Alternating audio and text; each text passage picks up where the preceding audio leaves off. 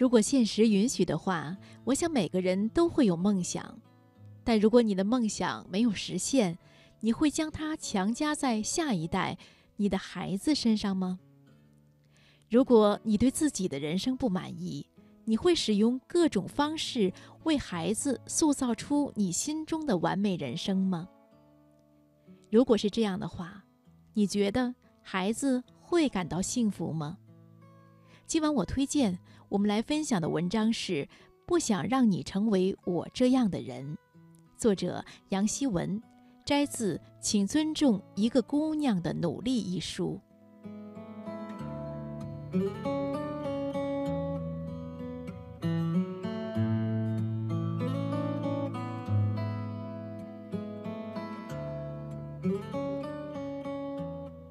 有一天，我和妈妈在电话里聊我小时候频频遭到毒打的经历，往昔凄惨的画面全堆在眼前。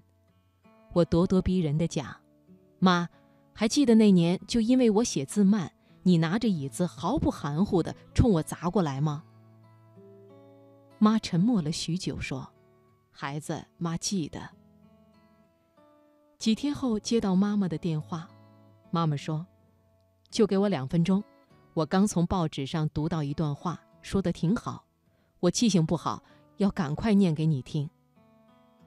孩子，我要求你用功读书，不是因为我要你跟别人比成绩，而是因为我希望你将来会拥有选择的权利，选择有意义、有时间的工作，而不是被迫谋生。当你的工作在你心中有意义，你就有成就感；当你的工作给你时间，不剥夺你的生活，你就有尊严。成就感和尊严给你快乐。这人说的有道理，妈嘴笨，说不出这样的话。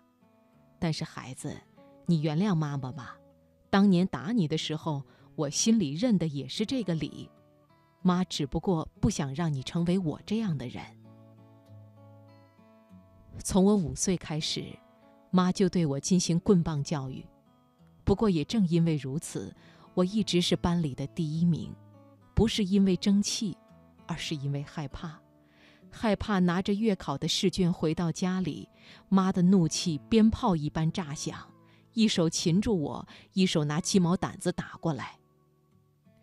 可是妈并不满意，她觉得女孩子除了成绩好，还要会说英文，要懂音乐，言谈举止中要有点气质和才情。于是，我的周六开始被字母装满。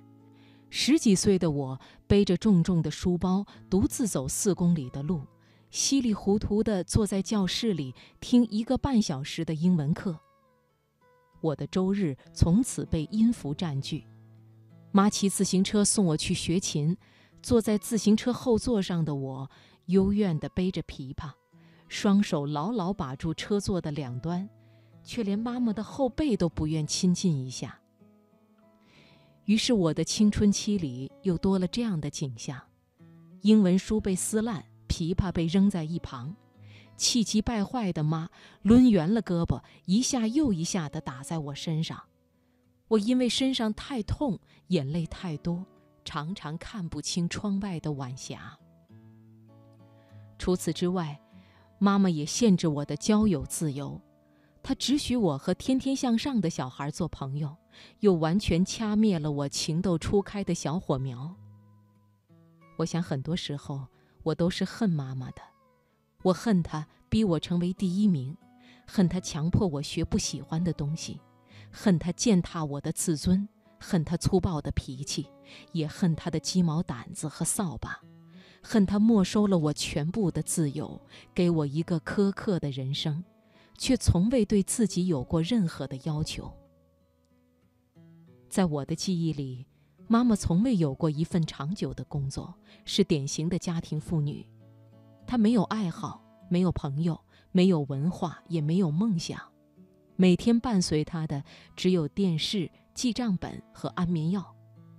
在整个青春期里，我一边害怕妈，一边嫌弃妈，像是一株不甘被埋没的植物，很叛逆，也很用力的向着妈的反面拼命的生长。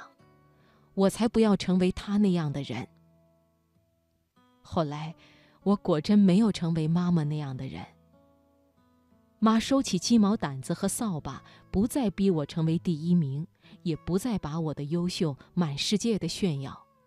她变得温柔慈祥，竟然有些不像她。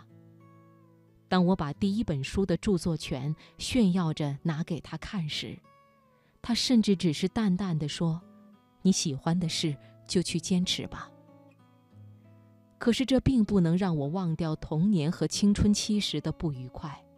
我仍然习惯把自己时不时的敏感和自卑归罪给妈，可我最终还是在心底原谅了妈妈，不是因为时间，而是因为搬家时从一堆旧相册里发现了一本陈年的日记。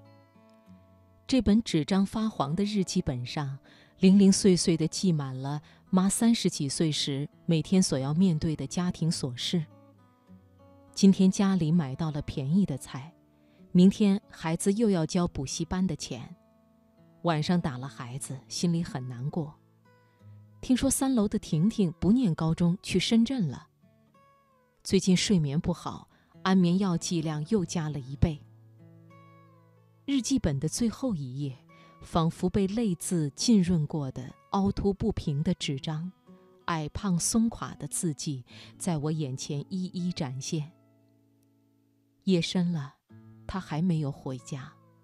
作为一个女人，我的心在滴血。就在那一刻，妈十几年前的生活和我现今的世界，仿佛产生了一种共鸣。我开始能够体会，也能够看到，从二十三岁开始，这个在贫穷中支撑起一个家庭的女人，沉溺在一种。多么沉重的艰辛里，他要独自面对拮据的生活和并不幸福的婚姻，在那么寂寞的时光里以泪洗面。可是他从未想过逃离，而是擦干眼泪，转过头来，依旧要保证孩子六点半的营养早餐，丈夫加班后的夜宵，干净的地板和透亮的窗户。银行卡上缓慢增加的数字。妈那一代人，对家庭比我们更有信念，牺牲是他们的一种本能。他在生活里无限的看清自己，那样逆来顺受，而唯一的反抗是不惜一切代价要让女儿成为一个优秀的人。他不愿意看到他的下一代和他一样。没有知识和梦想，他相信外面有他不曾感受过的美好。他希望他的女儿有能力去更广阔的世界去看一看。那是让我多么难过的一个夜晚。摊开的日记，仿佛一扇穿越时光的窗，让我看到另一段日子里的艰难。晚风凉凉的。泪眼婆娑的我，欠了妈一个时代的温情。